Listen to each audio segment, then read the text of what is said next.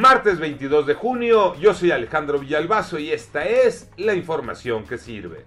Una buena y una mala. Primero la buena, treintones, sí. De los 30 a los 39 años ya se pueden registrar para la vacuna COVID-19. La mala es que todavía no terminan con los cincuentones en una segunda dosis. Incluso hay pendientes todavía en primera dosis.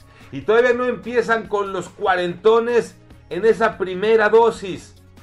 Pero ya anunciamos la vacuna para los treintones. COVID-19, Iñaki Manero.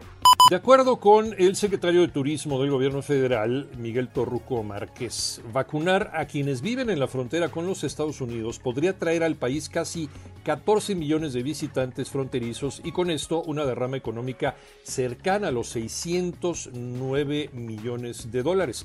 Y el conteo oficial, ya en la numeralia de la Secretaría de Salud, da cuenta de 57 personas fallecidas para sumar 231.244 personas sin vida. En contagios hubo 1.268 más en 24 horas y la cifra total llegó a 2.478.551 casos positivos. A seguirse cuidando.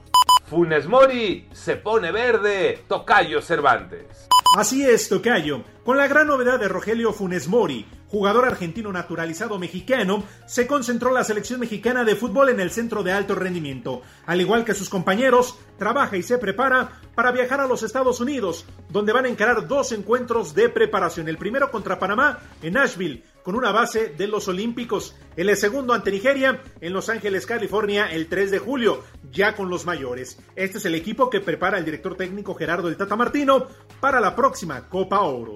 Yo soy Alejandro Villalbazo, nos escuchamos como todos los días de 6 a 10 de la mañana, 889 Noticias y en digital a través de iHeartRadio.